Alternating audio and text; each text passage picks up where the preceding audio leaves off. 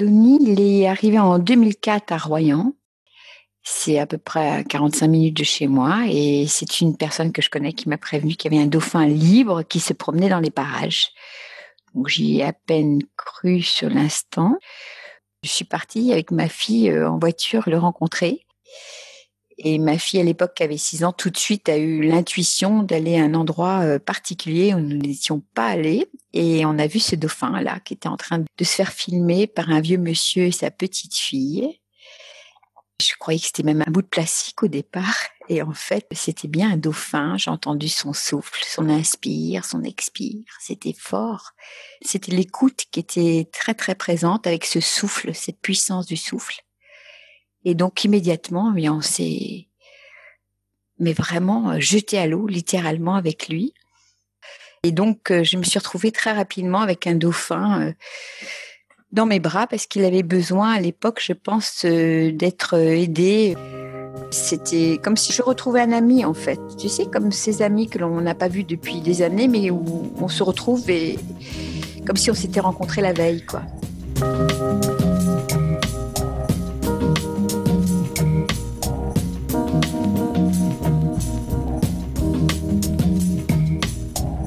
Frédéric Pichard est naturopathe de formation relaxologue et danseuse. Elle se passionne pour le monde de l'énergie, l'énergie de l'esprit, du corps, des liens avec les êtres qui nous entourent. Elle est spécialisée dans la thérapie basée sur des élixirs de fleurs. Elle anime des stages de relaxation et de créativité. Elle est aussi auteure et conférencière.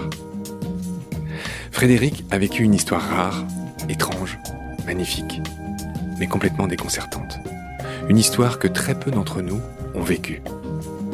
En 2004, dans le port de Royan, Frédéric rencontre un dauphin solitaire qui se blottit dans ses bras. Elle ne le sait pas encore, mais Denis est un dauphin ambassadeur, un animal en exil qui s'est détaché de son groupe pour aller à la rencontre des humains. Depuis plus de 15 ans, elle nage et communique avec lui. Elle lui donne des rendez-vous dans différents ports de la côte atlantique par la pensée par télépathie. Vous avez bien entendu, et c'est là que je tique, que je vacille. La science n'explique pas, ou mal, cette relation d'amitié immédiate et surtout ce lien télépathique avec un animal sauvage. Cette rencontre ouvre pourtant des champs d'exploration insoupçonnés dans la relation entre l'humain et l'animal, entre l'humain et le monde qu'il habite, un monde dans lequel nous autres, capricieuses et égoïstes poussières d'étoiles, nous sommes placés au-dessus de nos frères et sœurs vivants. L'expérience partagée entre Frédéric et Denis est déconcertante. Je ne la comprends pas. Elle implique une ouverture de la conscience, une grande tolérance que je n'ai pas encore. Mais cette histoire me fascine, et je l'ai donc appelée pour essayer de mieux comprendre. Bonjour Frédéric. Bonjour Marc. Tu es une amie d'amis tu es une amie de Pascal Derme, qui est déjà passé à la moulinette dans Baleine sous Gravillon. Tu es aussi une amie de son mari, Olivier Gasselin, qui est un de mes meilleurs amis et qui est rédacteur en chef de Mon Quotidien et de l'Actu, euh, les journaux pour les enfants, les journaux quotidiens pour les enfants. Si je t'appelle aujourd'hui, c'est pour parler des dauphins. Aux alentours de 2004, tu as fait une rencontre très belle avec ce qu'on appelle un dauphin ambassadeur. Les dauphins ambassadeurs, ce sont des dauphins solitaires euh, qui entrent en contact avec l'homme du coup, je vais te laisser définir en quelques mots ce qu'est un dauphin ambassadeur. Un dauphin ambassadeur, c'est un dauphin dit solitaire qui euh, quitte euh, momentanément les siens, son groupe, pour aller rencontrer les humains euh, pendant l'été, souvent, parce que c'est là où il y a beaucoup de bateaux et dans les ports. C'est des dauphins qui rentrent en contact avec les humains d'une façon extrêmement sociale. Bon, les dauphins sont sociaux par nature, mais eux sont très familiers, comme un chat ou un chien peut l'être. Ils vont au-devant des humains dans une démarche de les rencontrer. Ok, très bien. Je finis de te présenter très vite. Tu habites à Foura, près de La Rochelle. Tu habites en face de la mer. Tu es évidemment une grande nageuse. Tu es une ancienne danseuse. Ton père était éleveur. Il élevait des vaches et tu racontes dans une interview qu'il avait le cœur brisé quand il emmenait ses vaches à l'abattoir. Ah. Alors je te reprends. C'était pas mon père. C'était mon grand-père, en fait. Ah, pardon de cette erreur. Qui effectivement, euh, oui, s'occupait des vaches, oui. Que faisait ton père, du coup? Il était prothésiste dentaire. Pas grand-chose à voir, en effet. Non, non, non. Très bien. Tu es une grande amie d'Edgar Morin. qui a postfacé ton beau livre sur ta rencontre avec ce dauphin. Edgar Morin, dont tu aimes la transdisciplinarité, le fait que ce soit un touche-à-tout et qu'il appelle à une grande collaboration entre sciences et entre grands domaines de la pensée, ce que j'aime bien moi aussi. Et tu rappelles quelque chose qui pour moi est du pain pour mon estomac euh, mental. C'est très mal dit. Mais bref, Edgar Morin euh, euh, décortique la pensée complexe. L'étymologie de complexe en latin signifie tisser ensemble. J'ai bien aimé l'étymologie de ce mot. Donc, euh, copine d'Edgar Morin, qu'on aime tous, raconte-moi cette rencontre, comment c'est arrivé en 2004, cette rencontre avec ce dauphin qui s'appelle Denis? Denis, il est arrivé en 2004 à Royan. C'est à peu près à 45 minutes de chez moi et c'est une personne que je connais qui m'a prévenu qu'il y avait un dauphin libre qui se promenait dans les parages. Donc j'y ai à peine cru sur l'instant. À l'époque, il était question euh, d'aller vivre en République dominicaine et de rencontrer les dauphins avec euh, ma famille. Et donc, j'ai vu ça comme un signe. Je suis partie avec ma fille euh, en voiture le rencontrer. J'ai demandé bêtement aux personnes qui étaient dans le port à quelle heure rentrait le dauphin. On a cherché le dauphin dans le port, on l'a pas trouvé. On s'est assis, on a commencé à méditer. Et ma fille, à l'époque, qui avait 6 ans, tout de suite a eu l'intuition d'aller à un endroit euh, particulier où nous n'étions pas allés. Et on a vu ce dauphin-là qui était en train de se faire filmer par un vieux monsieur et sa petite fille. Je croyais que c'était même un, bout de plastique au départ.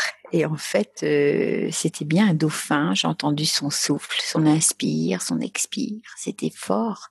C'était plus... Euh, c'était l'écoute qui était très très présente avec ce souffle, cette puissance du souffle.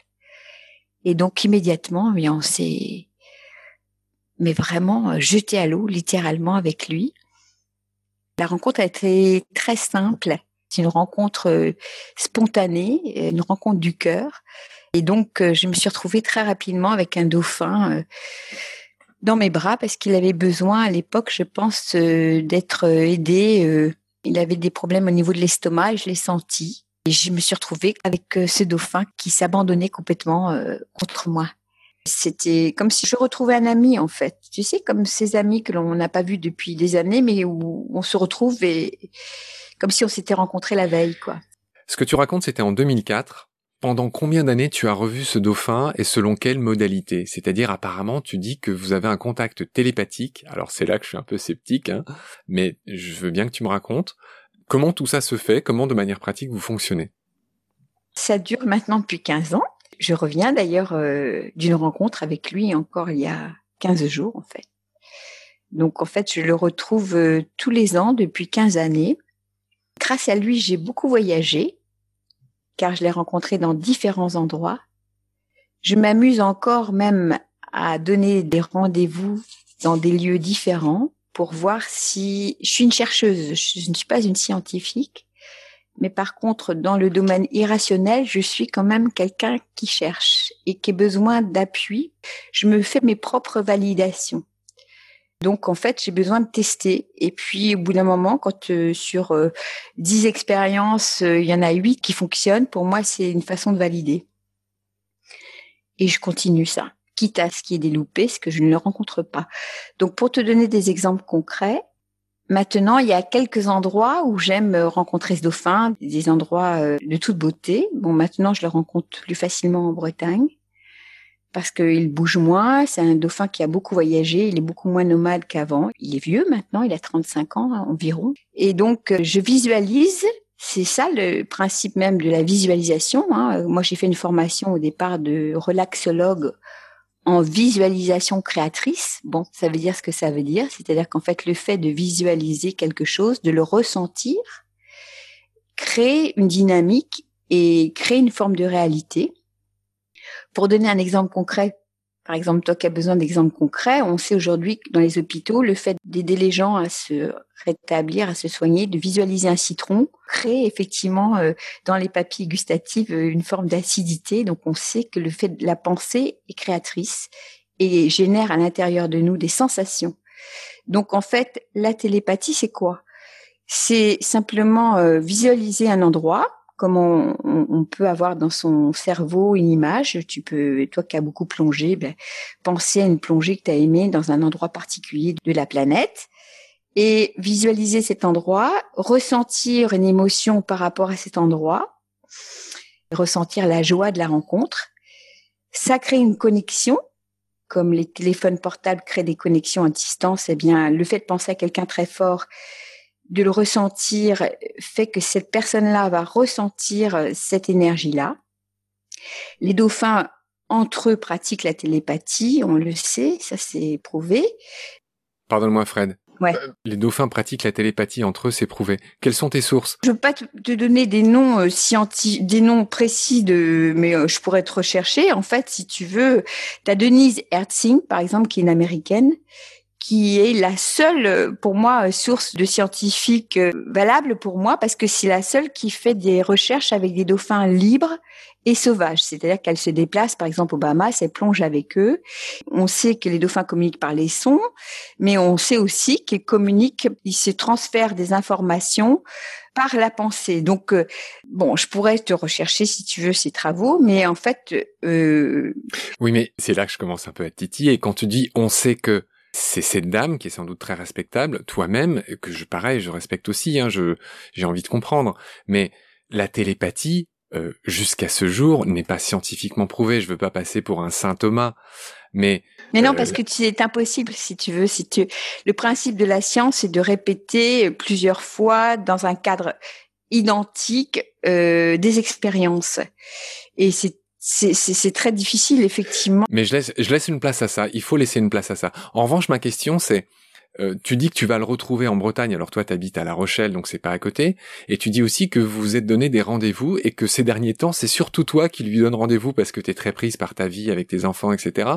Et donc, dis-moi juste factuellement, concrètement, ça se passe comment? Genre un jour, tu penses à lui, tu lui dis, ok, on se retrouve demain à 11h à tel endroit, et bim, il y est? Oui. non, ah, enfin, je, j'imagine que c'est comme ça que ça se passe, mais mais là. Comme ça que ça se passe. C'est vrai que c'est difficile. Euh, à chaque fois, d'ailleurs, c'est du stress pour moi parce que là, euh, concrètement. Mais comment lui, il sait Enfin, comment ce dauphin sait Parce qu'il n'est pas sur Terre. Je crois qu'en fait, c'est vrai qu'il y a quelque chose que nous, les humains, on doit lâcher pour entrer dans un univers qui est pas du tout le nôtre, on le sait que ce soit, euh, mais n'importe quel univers, hein, euh, du, par exemple du règne animal, hein, je veux dire les loups, les éléphants. Là, on parle des dauphins aujourd'hui, mais quelque part, c'est un autre univers que le nôtre. Donc, c'est très difficile d'appréhender un monde qui est totalement différent du nôtre, parce que nous, on vit sur Terre, ils vivent dans l'eau. Donc l'univers de l'eau est un univers totalement différent du nôtre. Ça nous demande, eh bien oui, d'avoir cette humilité, tout en ayant bien sûr une sécurité, parce que sinon on pourrait raconter n'importe quoi. Et c'est ce que j'essaie de faire depuis des années, de comprendre, parce que je suis comme toi. J'ai besoin de comprendre. J'ai besoin, vraiment, c'est important pour moi. J'entends ta sincérité. Tu as fait appel à des scientifiques pour qu'ils viennent euh, étudier la relation que tu as avec ce dauphin? Oui, on a commencé il y a des années. On avait fait un protocole. Et puis le protocole, en fait, euh, ben, je l'ai lâché parce que c'est vrai que c'était mon désir parce qu'on a créé une association pour effectivement observer ces dauphins. Qui s'appelle l'Institut que tu as créé en 2006. Voilà, c'est ça. C'était le but parce que pour moi, on a besoin de se compléter. On a un hémisphère gauche, hémisphère droit. Les gens qui sont plus intuitifs peuvent apporter des choses aux personnes qui sont plus rationnelles. Donc le but, c'était effectivement de relier les univers. Mais effectivement, le protocole était euh, pour moi euh, trop limité. Si tu veux faire des recherches pour voir si le dauphin imite euh, ce que tu fais, voilà, ça me paraissait complètement. Donc tu n'as pas été d'accord avec ces scientifiques? Non, non. C'était des scientifiques d'où d'ailleurs? Là, c'était un protocole avec le CNRS euh, à Paris. Et donc, une personne qui essayait, qui m'avait dit, pour pouvoir faire cette recherche, il faut rentrer dans les grilles. Donc, si tu veux, pour moi, c'est pas possible, en fait, de rentrer dans des grilles. C'est comme des gens qui observent les dauphins en captivité. À quoi ça sert d'observer le comportement des dauphins quand ils sont eux-mêmes presque devenus autistes? Voilà. Je veux dire, on peut faire des recherches. C'est pour ça que j'aime beaucoup cette femme, Denise Zerting, parce que elle, sort de ses protocoles euh, habituels et elle va les observer dans leur univers. J'ai compris sur quoi portaient tes désaccords, Frédéric. Je voudrais te demander de me parler, tu as prononcé le mot d'autiste. Alors il y a aussi euh, Joseph Chevanec, je sais pas si tu connais, qui est passé dans Baleine sous gravillon, euh, qui est, on va dire, l'autiste français euh, sans doute le plus célèbre. Un demi-dieu pour moi, j'espère qu'il m'écoute pas parce qu'il déteste les compliments. tu as prononcé le mot d'autisme, et on sait que, apparemment, comme d'autres animaux, les chevaux par exemple, les autistes ont trouvé du réconfort auprès des dauphins. Est-ce que tu peux m'en dire un mot? Oui, des expériences, notamment il y a un centre en Israël qui s'occupe euh, d'enfants autistes qui viennent rencontrer ces dauphins en semi-captivité. Même si je suis contre la captivité, je me dis que certains dauphins ont une intelligence tellement aboutie qu'ils savent ce qu'ils font et qu'ils participent euh, pleinement à aider euh, ces enfants dits en handicap. Mais en fait, je pense que les enfants autistes trouvent auprès des dauphins un sentiment de sécurité, parce que l'autisme, c'est une façon aussi de se refermer sur soi, tellement le monde est violent. Avec leur hypersensibilité, ben, ils se renferment. Et auprès des dauphins, ils retrouvent cette dimension d'amour euh, total qui fait qu'ils peuvent s'ouvrir à nouveau et lâcher leur peur. Et on sait, aussi bien du côté des dauphins que des chevaux, qu'il y a des thérapies comportementales, effectivement, qui donnent des résultats dans l'ouverture euh, avec ces enfants-là parce que effectivement euh, ils se ressentent, ils sont dans le monde des vibrations et ça leur fait du bien. Je voudrais qu'on parle des autres dauphins ambassadeurs, il n'y en a pas des masses. Il y en a 6 euh, 7, tu en parles toi-même. Est-ce qu'on peut faire ça ou tu voulais ajouter quelque chose avant? Je voulais juste ajouter que les rencontres concrètes, c'est effectivement, euh, pour vraiment synthétiser l'histoire de donner un rendez-vous, c'est visualiser un endroit, ressentir l'énergie de la rencontre, le dauphin le perçoit et il, comme il reçoit cette information, cette image dans son cerveau, eh bien, il est là. Et, ça, c'est une réalité. Euh, au point que j'ai osé faire des films, on met une équipe de télé avec 12 personnes, quand même euh, sur place. C'est à combien de kilomètres de chez toi que vous vous retrouvez? Oh, ben ça dépend, ça dépend. Des fois, ça peut être à, à 500 km, des fois, ça peut être à 700 km. Je te crois, mais effectivement, tu l'as bien résumé. Ma raison a du mal et je pense qu'il faut que je m'ouvre à ça. Euh, factuellement, c'est arrivé. Donc il faut laisser une place à ça. Là, je, je rends les armes sur ce point, même si je suis sceptique sur ces histoires de télépathie. Pardonne-moi, je devrais même pas le dire, mais la télépathie, ça me paraît un truc de science-fiction. Je pense que toi qui es un chercheur aussi, tu pourras aller voir euh, beaucoup de choses sur les jumeaux. J'ai eu la chance avant les dauphins que la vie m'offre d'avoir des enfants jumeaux, monozygotes. Ils ont 27 ans aujourd'hui. C'est eux qui m'ont ouvert la voie. Ah, tu as deux jumeaux. Ah oui, c'est intéressant ce que tu racontes. Tu as deux jumeaux homozygotes, donc c'est des vrais jumeaux. Ouais. Ils ont les mêmes grains de beauté aux mêmes endroits, enfin, ils sont totalement identiques. Voilà. Donc même si, heureusement, ah grâce à, la vie et au temps, ils peuvent différer. Ils s'appellent comment? On les salue au passage? Euh, bah, Si tu veux, ils s'appellent Raphaël et Coriolan. Ah, Coriolan, c'est Shakespeare, c'est la tempête. C'est ça. D'ailleurs, il est né un jour de tempête, oui. Ah, c'est drôle, c'est un joli nom. Oui, et donc euh, c'est grâce à eux que j'ai compris très jeune qu'il y avait un lien euh, qui était au-delà de notre conscience, quoi, qui faisait qu'ils étaient reliés en étant séparés l'un de l'autre, ils vivaient les mêmes choses. Ça, c'est la télépathie pure. Déjà, eux, tout petits, euh, ils ne communiquaient pas par le langage, ils communiquaient par la pensée. Donc, avant de rencontrer les dauphins, j'ai eu dans ma vie, au quotidien, la preuve qu'il y a quelque chose au-delà de notre perception rationnelle qui nous relie. Et c'est mon sujet, en fait, ce qui me passionne. Parce que c'est ma ligne de conduite pour me guérir. Parce que tout ce que l'on fait, on le fait par rapport à soi. Et moi, j'avais un chinon manquant, en fait. Il y avait une grande nostalgie. Il y avait quelque chose qui n'allait pas dans ma vie. Il y avait un manque. Un manque de quoi? Un manque de lien. D'amour. Du sens des choses, de lien. De... Mais pardonne-moi, un manque vis-à-vis d'autres humains ou vis-à-vis de la vie en général? Euh, Je dirais vis à -vis de la vie en général quelque chose qui manquait de sens. Il y avait quelque chose qui manquait, une séparation. Je suis obligé de te poser une question indiscrète, Fred. Tu n'es pas obligé d'y répondre. Pardonne ma cachitude. Est-ce qu'à l'époque, tu étais en couple avec quelqu'un? Est-ce que tu avais un besoin de tendresse, d'amour? J'ose te poser la question. Non, ça ça me dérange pas du tout. Ce que tu dis, il est vrai que quand euh, j'ai rencontré Donny, je vivais encore à l'époque avec le père de mes trois enfants. On devait vivre à l'étranger, partir vivre à l'étranger en République dominicaine. Et en fait, ce dauphin est arrivé dans ma vie. Et c'est vrai que peu de temps après son arrivée, euh, peut-être un an après, nous nous sommes séparés.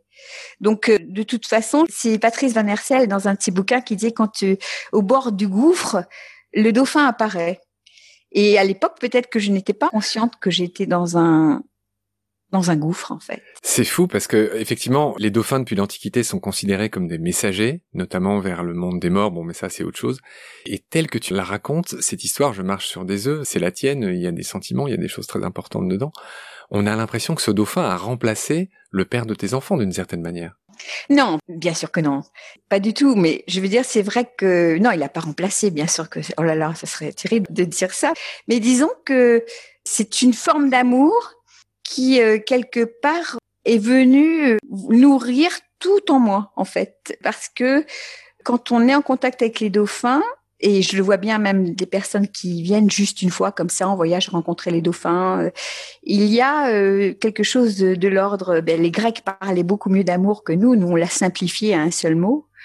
Mais là il y a une forme d'amour qui est l'ordre de l'universalité, qui est donc euh, quelque chose de complet, qui relie dans une unicité, qui fait que on est rempli en fait et donc on capte l'amour dans son essence, dans sa quintessence et donc ça nous nourrit. C'est une forme d'amour que j'ai jamais rencontrée qu'un humain. Voilà. D'accord, tu l'as bien expliqué. Je suis vraiment très content de notre dialogue. Merci de ta sincérité et pardonne mes questions peut-être brutales. J'essaye de prendre des précautions. Je voudrais qu'on parle, euh, si tu es d'accord, euh, des autres dauphins euh, ambassadeurs célèbres. je vais les mentionner. Tu les connais? En France, il y a eu Dolphy à Collioure en 92 qui aimait bien nager avec un chien. C'est vrai. Je l'ai jamais rencontré Dolphy, bien sûr. Par contre, j'ai appris beaucoup de choses sur ce dauphin. C'était une femelle et effectivement, pareil, ils ont tous le même comportement. Il est très difficile de, reconnaître le sexe d'un dauphin euh, en liberté puisque leurs organes sexuels sont internes. Donc, euh, il est très difficile de déterminer si c'est un mâle ou une femelle. On a souvent confondu les deux. J'imagine que dans le cas de Donnie, euh, tu as eu la certitude que c'était un mâle. Et si oui, comment? Ah ben comment? Ben là, du coup, c'est très concret. c'est concret parce que les dauphins, tu sais, euh, il y a souvent justement, euh, oh là là, des, interprétations, des projections euh, des humains incroyables. Bah, c'est un peu comme un cheval dans un pré. Des fois, ils sont en érection, ça fait rire tout le monde. Alors qu'ils sont en fait en pleine détente quand ils sont en érection, les chevaux. Et là, ton dauphin, Denis, tu l'as vu en érection aussi souvent? Plus du tout aujourd'hui tu vois. C'est intéressant. drôle. Non, je te promets. À une époque, effectivement, j'entendais, oh là là, enfin, tu vois, surtout les hommes, hein, bien sûr. Il faut dire que tu as eu beaucoup de détracteurs, tu as eu beaucoup de gens qui... Ah, mais complètement. Mais j'ai une chance incroyable, je pense, depuis que je suis petite. Je me fiche de ce que les gens pensent. Que disaient ces gens? Qu'est-ce qu'ils te reprochaient? Bah, Je l'ai encore entendu il y a pas très longtemps. Hein c'est récent, là, c'était encore euh, au mois de juin. C'était oh là là, méfiez-vous, hein, le dauphin, il a un gros zizi. Euh. c'était des hommes qui me disaient ça, euh, tu vois. J'ai ben, je, laisse parler et puis et puis j'en rigole. c'est pas très. Ouais qu'est-ce que tu veux? Bon, bah, tu laisses parler les gens, ils expriment ce qu'ils sont, quoi, c'est tout. Bon, à ce stade, Fred, je voudrais ajouter qu'un dauphin, notamment un dauphin tursiope, hein, c'est bien le cas de, de Denis, c'est un tursiope troncatus, c'est Flipper, hein, c'est le dauphin le plus connu. Hein. C'est ça. Euh, son nom euh, vient du fait qu'il a le rostre tronqué, c'est de là que ça vient, troncatus. C'est ça. Euh, bon, c'est Flipper, on l'a dit, c'est les dauphins que tout le monde se représente. Il y a combien d'espèces de dauphins d'ailleurs en tout? Il y a à peu près 25 espèces de dauphins différents. Voilà. Mais disons que celui-ci, on en a beaucoup sur nos côtes, en Atlantique. Oui, il y en a partout. Le turciope, il est très répandu. C'est un peu comme le bicéphale. Alors, on va reparler euh, concrètement euh, de ce qu'est un dauphin tout à l'heure, euh, scientifiquement, etc. On va donner plein d'infos intéressantes. Mais on va quand même finir sur notre lancée de ta rencontre avec Donny et des autres, avec d'autres personnes. je voulais juste préciser qu'un dauphin, c'est 200-300 kilos de muscles, qu'il y a des cas il y a des cas où euh, les dauphins peuvent être dangereux pour l'homme, c'est-à-dire que même un dauphin qui joue et qui t'entraîne au fond de l'eau peut te noyer. Et c'est déjà arrivé. Tu me fais oui de la tête, mais tu le dis pas dans le micro. Non, je te fais oui parce que oui, je l'ai souvent entendu et même encore il y a pas très longtemps. Méfiez-vous, les gens, bon ça, je dis rien. Hein. Non, non, je dis pas méfie-toi parce qu'il est clair que tu as une amitié avec ce dauphin. En revanche, je précise quelque chose de factuel, c'est que les dauphins sont pas tous des flippers. Moi-même, j'en ai rencontré. Hein. J'ai un ami qui a voulu me faire une faveur quand j'étais venu le voir en Afrique du Sud. Il m'a emmené au large, soi-disant pour me faire voir euh, Durban, Durban, vu du large, et il m'a euh, lâché au-delà des filets anti-requins. Je le précise au passage. Hein, L'Afrique du Sud et l'Australie sont les plus euh, protégés par rapport aux, attaques de, de grands blancs. Bref, il m'a dit de plonger à un moment donné, et en fait, il y avait un banc de 200 dauphins qui est passé j'ai plongé à l'eau et je les ai regardés passer. Là, ce qui m'avait marqué, c'est que, en gros, ces dauphins étaient en train de bouger, ils se déplaçaient, et en fait, ils m'ont porté absolument aucune attention. Il y en a juste un qui est venu, il s'est planté en face de moi, il m'a regardé, et j'ai vraiment eu l'impression qu'il me disait, mais qu'est-ce que tu fous là, toi? Et ça a duré trois secondes, et il s'est barré. Et moi, après, euh, j'ai un peu euh, battu un record de natation jusqu'au bateau, parce que je sais que là où il y a des dauphins, il y a souvent des requins, hein, c'est un peu les frères ennemis de la mer. Voilà, j'ai pas demandé mon reste et je suis remonté à bord du bateau. Tout ça juste pour dire que tous les dauphins sont pas des dauphins ambassadeurs, tous les dauphins sont pas des gentils flippers. Est-ce que tu veux ajouter un mot là-dessus? Bien sûr, tu sais, euh, même en France, euh, on a eu un dauphin euh, que j'ai appelé Aladdin, mais qui s'appelait Zafar, qui est mort récemment. Jafar? Zafar. Zafar avec un Z? Ouais. Ok. Donc c'était un dauphin extraordinaire aussi, qui est un ami avec lequel j'interagissais depuis trois ans, euh, qui était beaucoup plus jeune que Donny, donc qui était beaucoup plus dans une interaction vraiment hein, incroyable. Quand j'arrivais pour me dire faire un cadeau, il, il, partait cinq minutes, il allait chercher un poisson pour m'offrir un cadeau. C'était une façon de connecter. Enfin, c'était une relation à un dauphin fabuleux. Par contre, il était extrêmement tonique. Il y a des précautions à prendre avec un dauphin et comme avec tout animal sauvage de toute façon, comme même avec un chien dans la rue, euh, il y a un code. Comme entre nous, hein, on, se jette pas les uns sur les autres quand on se connaît pas. Euh, voilà, c'est tout simplement du bon sens. Bien entendu, euh, c'est évident qu'il faut être à l'aise dans l'eau et puis et puis respecter en fait la base de la rencontre, c'est le respect. Ce dauphin était un peu brutal avec toi, j'essaye de comprendre, c'est ça? Il était un peu tout fou, quoi.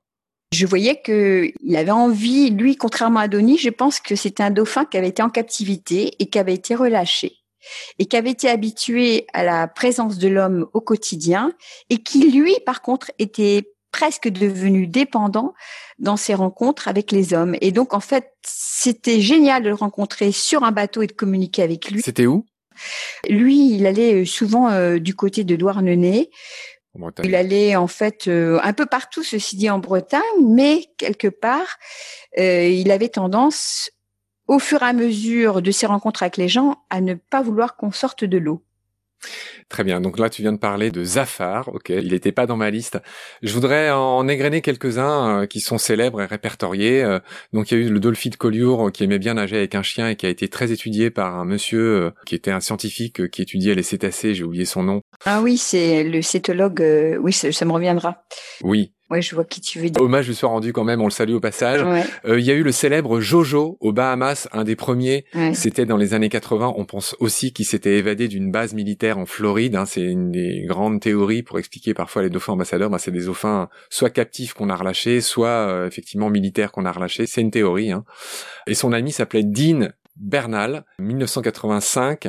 Et là, il y a plein d'anecdotes euh, extraordinaires. C'est-à-dire que un jour, Jojo a dérouté une baleine pour présenter euh, cette baleine à Dean. Euh, un peu comme toi, tu racontais, il lui jetait des petits requins en pâture pour lui montrer son amitié. Et puis un jour, il y a une rencontre avec un très grand requin marteau que Jojo, le dauphin, a, jugé euh, dangereux pour son copain. en fait, il était très malin parce qu'en fait, il se mettait dans l'angle mort du requin, là où il pouvait pas le voir, et il le poussait au fond de l'eau à chaque fois qu'il s'approchait à moins de 20 mètres de Dean. Enfin, c'est comme si c'était un chien qui voulait protéger son maître, en fait. Euh, voilà, euh, ça c'était à propos de, de, Jojo. Il y a eu euh, Fungi en Irlande, dans la baie de Dingle. Alors là, c'était un jeune. On pense que sa mère a été prise dans un filet. On va en reparler tout à l'heure. Hein, c'est la grande malédiction des dauphins en ce moment. Et là, ce qui était intéressant avec elle, c'est que c'était sa façon de montrer sa joie ou au contraire son énervement.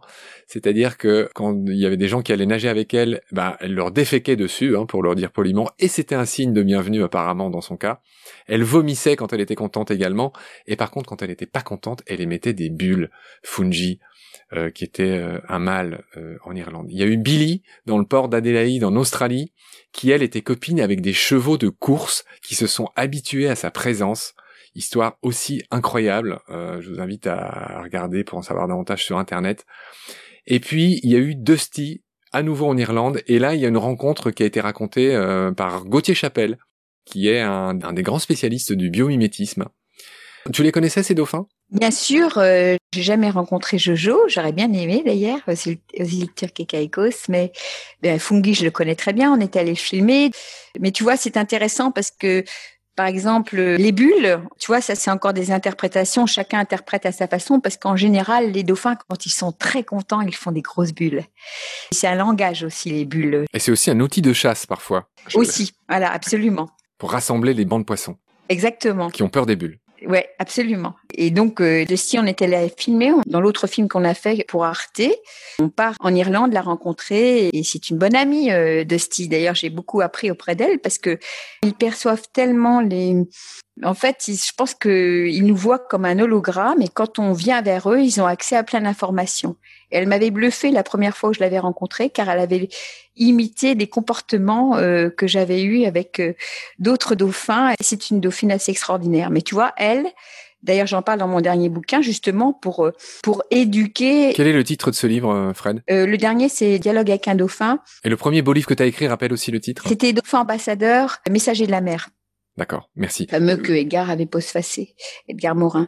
Mais en fait, Dusty, elle a eu beaucoup trop de monde qui est la rencontrer l'été, avec trop de gens qui se mettaient à l'eau avec elle, qui ne respectaient pas le code de conduite. Et une année, eh bien, une femme s'est pris un, un gros coup de caudale euh, au point qu'elle est restée euh, paralysée un moment.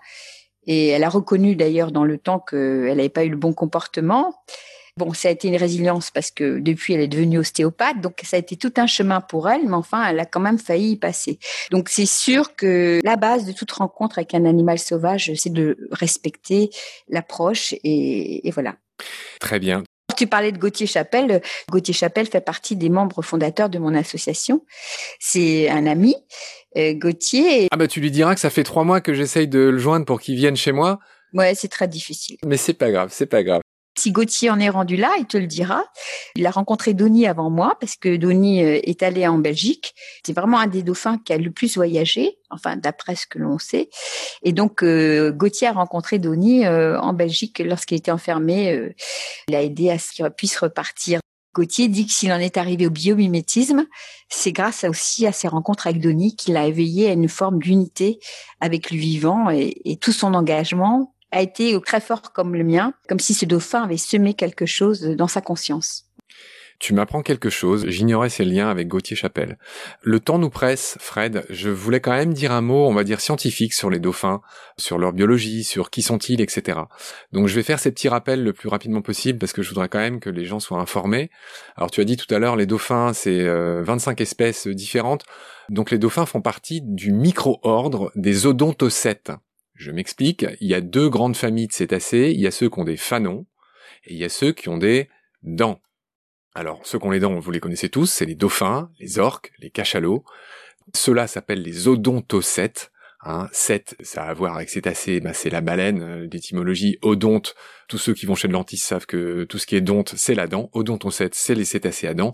Et ceux qui s'opposent à ça, ce sont les mysticètes, ce sont les baleines à fanon, comme la fameuse baleine franche, la plus connue, la baleine à bosse, hein, la baleine dont les chants sont incroyablement beaux et connus aussi, la jubarte, la baleine à bosse, humpback whale en anglais. Donc tout ça, c'est des mysticètes, odontocètes, donc vous avez tous compris, ces deux grands micro-ordres, hein, c'est le nom, ces deux grands groupes, on va dire. Les dauphins, par convention, bah, c'est un peu des cétacés qui font moins de 5 mètres, mais c'est juste une convention. J'ai déjà parlé du toursiope et de son nez tronqué tout à l'heure, toursiope truncatus, qui est très répandu euh, dans tous les océans du globe, hein, pourvu qu'il soit tempéré. Les dauphins n'aiment pas les eaux froides en général. Ça dépend lesquels, mais euh, on a des cas de dauphins militaires qui sont morts en opération parce qu'on les a mis dans des eaux trop froides pour eux. Que dire de plus? Un fait intéressant que j'ai aimé en préparant cette émission, moi qui connais pourtant bien les océans, c'est que les mâles dauphins peuvent vivre 50-60 ans et que les femelles peuvent vivre apparemment plus longtemps que les mâles, 60-70 ans en liberté contre 20 en captivité. Tu veux dire un mot sur cette longévité des dames par rapport aux messieurs?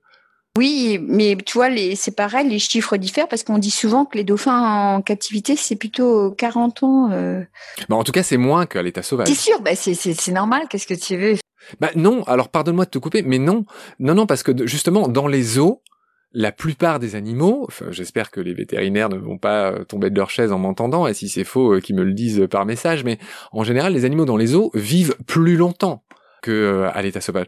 Dans le cas des dauphins, tu parlais d'autisme tout à l'heure, ça se vérifie pas, c'est même l'inverse. En fait, en liberté, ils vivent plus longtemps et en captivité, brièvement. Je pense que ça dépend des espèces, mais euh, il me semblait qu'en général, dans les zoos, tu sais, les espèces sont moins stressées. Dès lors qu'elles sont bien acclimatées dans un zoo, elles vivent beaucoup plus longtemps qu'à l'état sauvage. Oui, mais là, pour les dauphins, ce n'est pas le cas. Ah oui, alors ça, on est d'accord tous les deux, bien sûr, oui, oui. Oui, Oui. oui, ben oui. Et ça a à voir avec l'extraordinaire psychologie du dauphin, sans doute, c'est ce que tu sous-entends. Ils sont malheureux. Mais oui, enfin bon, je, je reste pondérée dans le sens où moi, la première, j'ai rencontré, je n'ai pas peur de le dire, euh, les premiers dauphins que j'ai rencontrés dans ma vie, c'était en semi-captivité, euh, Ah. c'était à Moréa. euh, je le dis aujourd'hui, bien sûr, je le ferai plus jamais. Qu'est-ce que tu appelles semi-captivité? Mais c'est des dauphins qui sont pas complètement, ils sont pas dans des piscines comme dans un delphinium, ouais. qui sont au bord d'une plage et qui ont des filets où de temps en temps ils peuvent, euh, au Mozambique c'est pareil, ils peuvent partir et revenir. Un peu comme les Israéliens dont tu parlais tout à l'heure, l'association euh, d'autistes. On leur laisse euh, le choix, mais bon, c'est une semi-captivité quand même. Et donc, le premier regard de dauphin que j'ai croisé dans ma vie, ouais, c'était à Montréal, l'hôtel Beachcomber. C'était comme ça, alors que je ne voulais pas y aller, en fait. À l'époque, je travaillais dans le tourisme, et je, je ne voulais pas euh, accompagner les personnes. Ça faisait partie du programme, et je refusais. Et c'est là où, où il y a une sorte de petit doigt qui m'a interpellée, où j'étais poussée à y aller. Donc j'ai écouté cette intuition et j'ai rencontré, j'ai croisé le premier regard d'un dauphin et ça a été euh, un truc énorme dans ma vie en fait. Ça a bouleversé totalement ma conscience. Tu vois, je devais avoir 22, 25 ans à l'époque. Donc je pense que si tu veux, ces dauphins-là ont joué un rôle et tant mieux au moins leur captivité n'aura pas servi à rien. D'éveilleurs, de sensibilisateurs. Mais bien sûr qu'aujourd'hui, les Marineland et tout ça, j'ai pris qu'une chose et il y a plein de gens qui œuvrent pour ça, plein d'associations merveilleuses pour dire voilà, allez les voir en liberté. Ils sont partout dans le monde entier.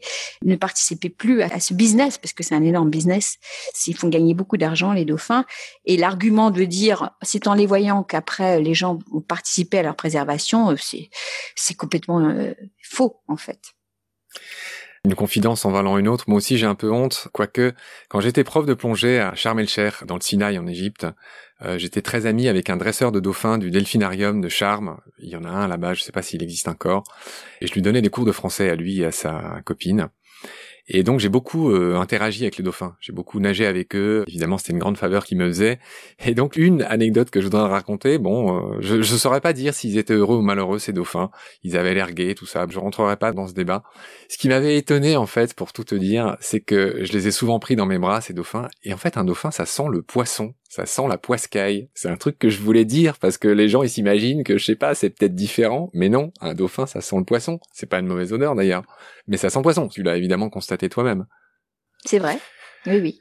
Voilà, je voulais le signaler. Donc, euh, et toi, qu'est-ce qu'ils ont créé en toi, ces dauphins-là? Pas grand-chose, parce que je le faisais un peu à reculons, parce que, enfin, je voyais bien que Daniel, euh, mon copain russe, il était tout jeune, il avait 22 ans, moi j'avais déjà plus de 30 ans à l'époque.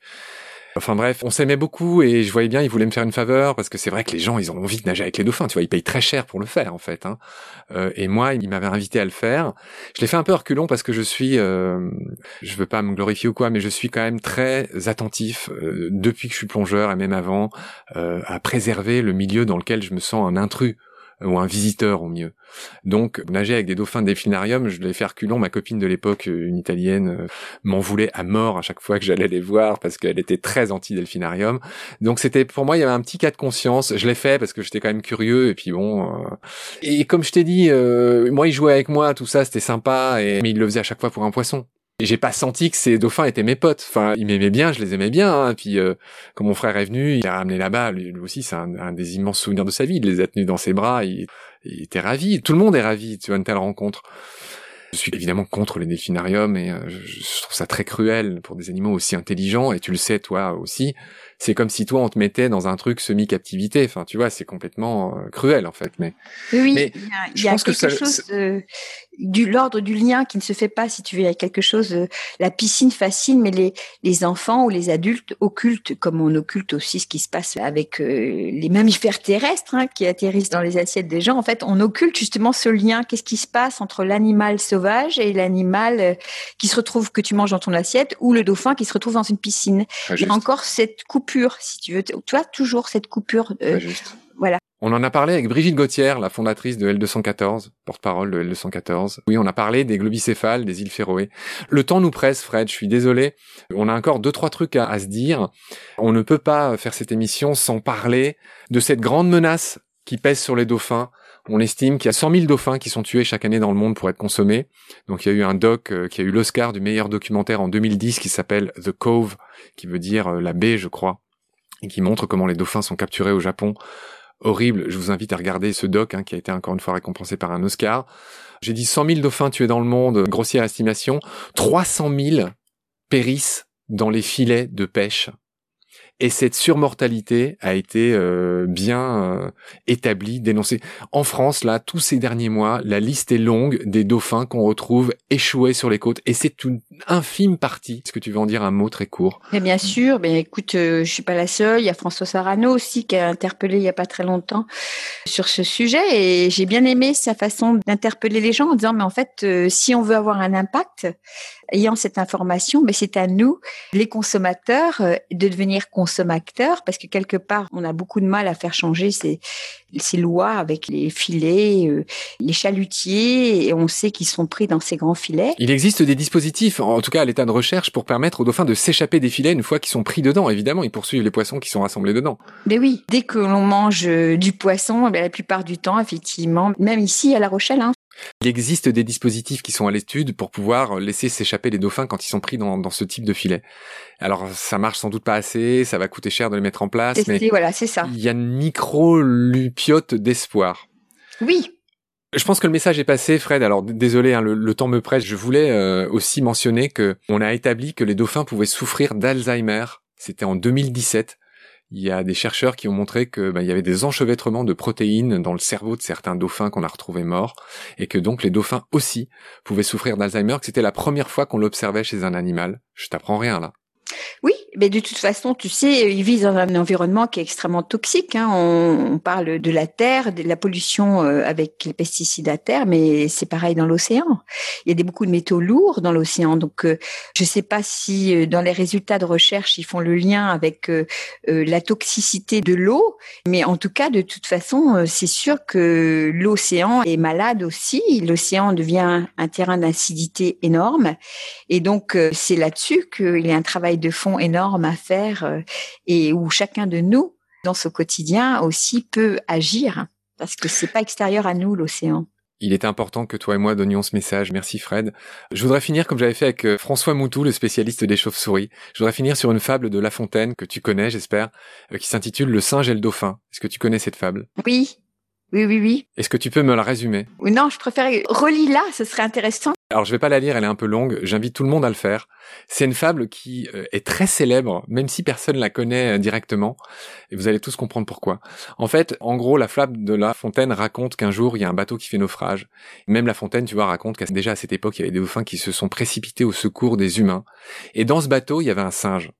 Et donc les dauphins s'activent pour sauver tous les humains. Puis il y a le singe qui se fait passer pour un humain pour être sauvé par euh, par un dauphin. Donc il monte sur l'eau d'un dauphin et puis euh, le dauphin commence à lui parler et lui dit euh, mais toi c'est bizarre tu ressembles pas aux humains. T'es d'ici t'es d'Athènes. Donc le dauphin qui est malin lui pose plein de questions. Il dit ouais ouais je suis d'Athènes. Mon père et le juge machin. Enfin le singe se fait passer pour quelqu'un d'important. Et puis le dauphin à un moment donné lui dit mais tu connais le Pirée? Et le singe lui répond ouais bien sûr c'est un pote de mon grand-père tout ça. Et donc cette blague confondre le Pirée avec un homme vient aussi de cette fable de La Fontaine. Et c'est là que tout le monde doit connaître cette fable. Et c'est pour ça que je voulais terminer par cette fable, Fred. Voilà, c'est pour ça que j'avais envie que ce soit toi qui la raconte. Merci. On a fini, Fred. J'ai pas le temps d'évoquer euh, tous ces dauphins célèbres. On l'a vaguement fait pendant l'émission. En 1964, apparition de Flipper le dauphin sur les écrans. Il y a Oum, le célèbre Oum, le dauphin blanc de Galak. Il y a un film que je voudrais indiquer à ceux qui nous écoutent de Mike Nichols, qui est sorti en 1973, qui s'appelle The Day of the Dolphin et qui parle justement d'un chercheur qui étudie l'intelligence du dauphin. Je l'ai pas regardé, je le ferai bientôt. The Cove, je l'ai mentionné, c'est ce doc qui a eu un Oscar en 2010 et qui parle euh, ben, de comment les dauphins sont massacrés par les Japonais pour être mangés. Cher Fred, j'ai fini tout ce que je voulais dire. Pardonne-moi d'avoir précipité un peu le truc à la fin. On a réussi la prouesse de parler de tout. Euh, je te laisse le mot de la fin. Je suis ravi de ce moment que tu m'as accordé grâce à nos amis communs. Je te remercie beaucoup. Euh, voilà, même si je comprends pas tout ce qui t'arrive, je laisse une grande place malgré tout à ça. Je voulais que tu le saches. Oui, mais c'est bien, parce qu'il faut laisser la place à cet euh, univers de l'océan qui communique avec nous. Juste laisser cette réceptivité, cette porte-là ouverte. Je te laisse une minute pour me parler d'un truc que tu fais. Euh, tu emmènes des gens nager avec des dauphins aux Açores. Je voudrais que tu me dises en quatre phrases comment ça se fait et combien ça coûte. Si tu le souhaites. Oui, bien sûr, je l'ai fait parce que tellement de gens me demandaient d'aller rencontrer Donny et ou les dauphins ambassadeurs et c'est impossible d'organiser cela parce que un dauphin ambassadeur, il arrive dans notre vie à un moment donné, il n'y a pas d'organisation à faire par rapport à ça et c'était trop compliqué à faire. Donc j'ai demandé si c'était juste d'aller rencontrer les dauphins en liberté. Ça fait partie effectivement de mes activités professionnelles. La vie me répondait oui c'était pas euh, être intrusif, au contraire, euh, c'était une façon d'éduquer, de sensibiliser. Donc en fait, euh, on va aux Açores parce que j'adore ce lieu, c'est complètement sauvage. Je rappelle que les Açores sont à l'ouest de l'Afrique, c'est dans cette longue ribambelle dont font partie les Canaries et Madère. Voilà. Je le rappelle au passage. Anticyclone des Açores. Juste, c'est des groupes de 6 apparemment, c'est ça? Non, 6 à 12 personnes. 6-12 personnes, ça coûte combien? Il faut compter à peu près 2200 euros toute la semaine. Vol compris? Tout compris, ouais tu dois souffrir euh, du confinement et des restrictions. Euh, c'est dommage, on n'a pas pu partir cette année, mais bon, écoute, euh, c'est la vie, comme pour tout le monde, mais c'est pas grave. On peut aussi être lié à distance, et c'est ce que j'aime aussi apprendre aux gens aussi ce lien qui nous relie sans être forcément en présence des cétacés. Et ça, j'y tiens à le passer, ce message, parce que c'est Doni, ce dauphin-là, qui m'a appris ça, qui me dit, il n'est pas indispensable d'être en présence des dauphins pour ressentir leur énergie. Voilà. C'est le domaine dans lequel nous invitent les dauphins. Sentir cette reliance à distance. Tout le monde ne peut pas s'offrir un voyage. Tout le monde ne peut pas se déplacer. Par contre, se connecter du cœur, ressentir leur présence est une façon de découvrir un univers. Ok Fred, bon j'espère que tu as passé tous tes messages, ils sont magnifiques. J'espère que je t'ai pas trop bousculé. Non, du tout. Que tu me conserves toute ton amitié naissante. Non, très très bien, euh, très très bien, c'est bien, tu avais bien préparé ton émission, hein. as bien bossé. Hein. Ouais, je m'enorgueillis de bien préparer, ouais. Voilà, j'ai un côté sceptique, mais qui n'est pas sceptique militant. Euh, comme je l'ai dit euh, très sincèrement, je laisse une place. J'espère que ça s'est compris et entendu, et surtout de ton côté. Tout à fait. Mais tu sais, en fait, je vivrais pas ça, je serais tout aussi sceptique que toi. C'est pour ça que je, je cherche plus à convaincre, si tu veux, parce que je crois que toi qui es plongeur, à un moment donné, quand on va dans les abysses, dans les profondeurs, on vit quelque chose qui est indescriptible. À un moment donné, tu contactes quelque chose et c'est en toi et c'est installé. Mais ça, en fait, pour pouvoir le comprendre, il faut le vivre. J'ai eu une expérience que j'ai racontée dans un de mes podcasts euh, qui s'approche de la tienne. Un jour, j'ai dansé avec une Raymanta. Ah. Et sans la toucher, évidemment, hein, parce que les ramontas sont recouverts d'un mucus, comme les requins-baleines, il faut pas les toucher. En fait, la plupart des animaux, c'est vrai qu'il faut malgré tout interagir le moins possible avec eux. Je suis même pas sûr que toucher un dauphin, ça soit hyper euh, sain pour lui. Ils, ils n'en raffolent pas. Hein. Voilà. Les Raymanta euh, aux Açores, euh, moi aussi, m'ont embarqué dans un univers assez incroyable. Hein. Mais je comprends euh, que l'on soit sceptique. moi, j'ai des fils, ils sont comme toi, ils adorent l'étymologie. Hein, et ils sont profs, ils ont étudié le grec et le latin. Ils ont besoin d'appui. ils vont toujours à l'origine des choses. Et donc, il y a un côté critique, mais en même temps, ils l'ont vécu aussi cette histoire. Je te remercie encore une fois infiniment. J'espère te rencontrer en vrai très bientôt. Et pourquoi pas avec Denis, un de ces quatre. Merci Fred, au revoir. À très vite, bonne journée à toi. Hein.